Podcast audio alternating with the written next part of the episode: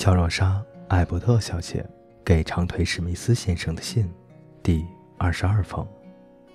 亲爱的长腿叔叔，今天真高兴，我刚考完最后一科生物学，接下来呢，到农庄去住三个月。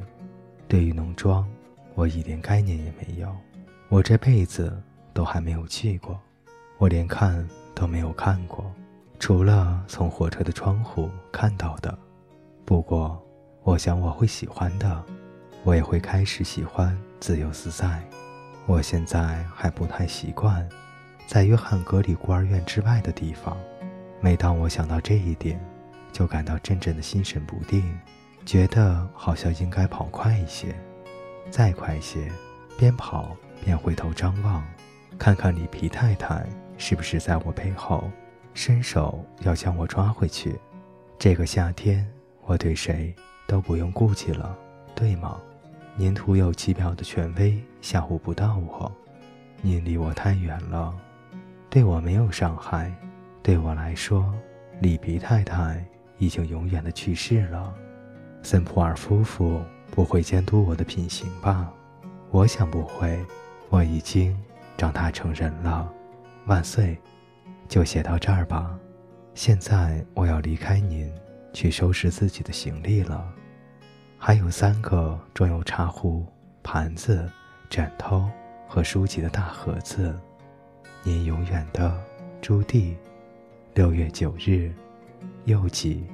这是我的生物学试卷，您想您会通过吗？第二十三封信，亲爱的长腿叔叔，我刚到，还没有整理行李，不过。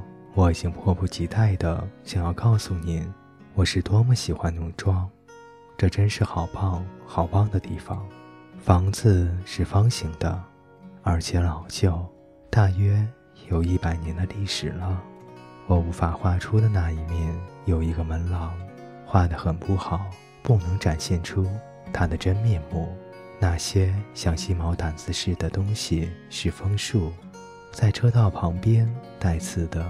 是松树和铁山，房子坐落在山顶上。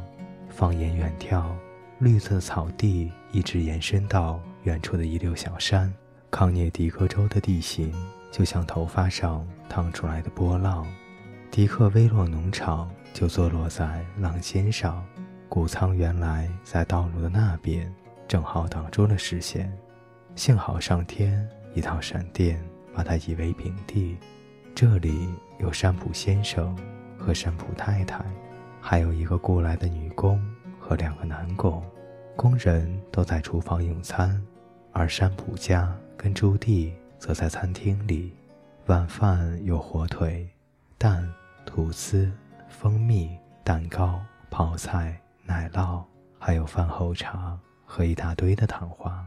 我这辈子从来没有讲过这么多话，不管我说什么。都很好笑，我猜，因为我从来没有来过乡间，而我的问题来自于我对所有事物都不太了解。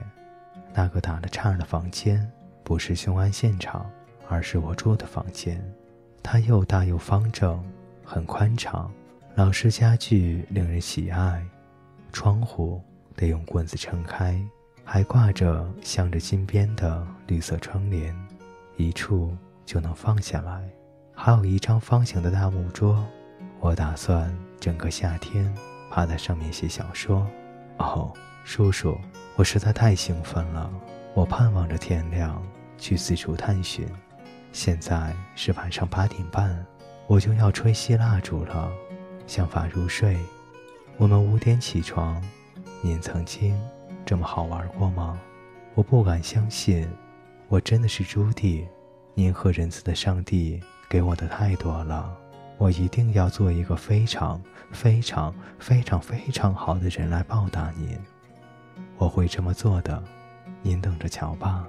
晚安，朱迪，洛克威洛农庄，星期六晚上。又记，您要是听到青蛙的鼓噪和猪仔的尖叫，该有多好啊！还有一轮弯月，从我的右臂看上去就能看到月亮。各位听众朋友，今天的故事就为您播讲到这里，我们下期再见。